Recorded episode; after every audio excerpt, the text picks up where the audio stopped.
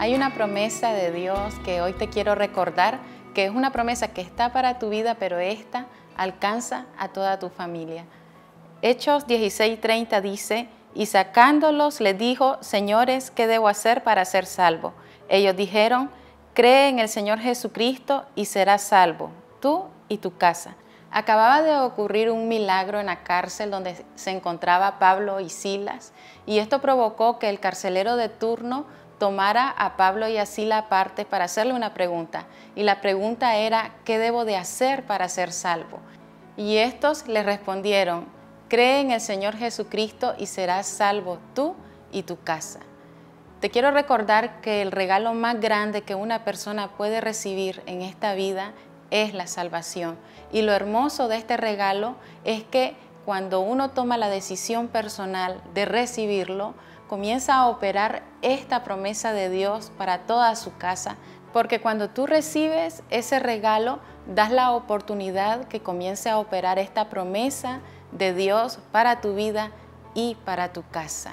Cree en el Señor Jesucristo y serás salvo tú y tu casa.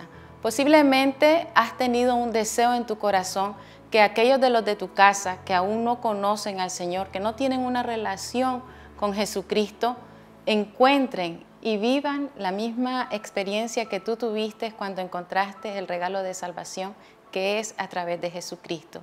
Quiero decirte que ese deseo en tu corazón es un deseo legítimo porque primeramente es la voluntad de Dios que toda tu casa reciba el regalo de salvación. Y la historia continúa. El carcelero toma a Pablo y a Silas y lo lleva a su casa y ellos enseñan la palabra de Dios. La familia del carcelero fue expuesta a la palabra de Dios y esto lo llevó a tomar la decisión de recibir el regalo de salvación.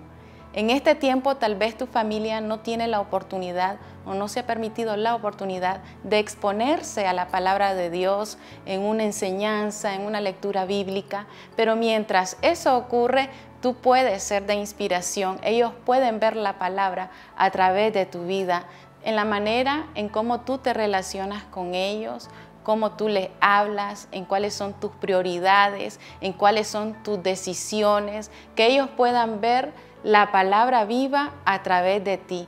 Puede ser un ejemplo o una inspiración para que ellos vean la palabra y sean inspirados a recibir el regalo de la salvación. Solo es cuestión de tiempo.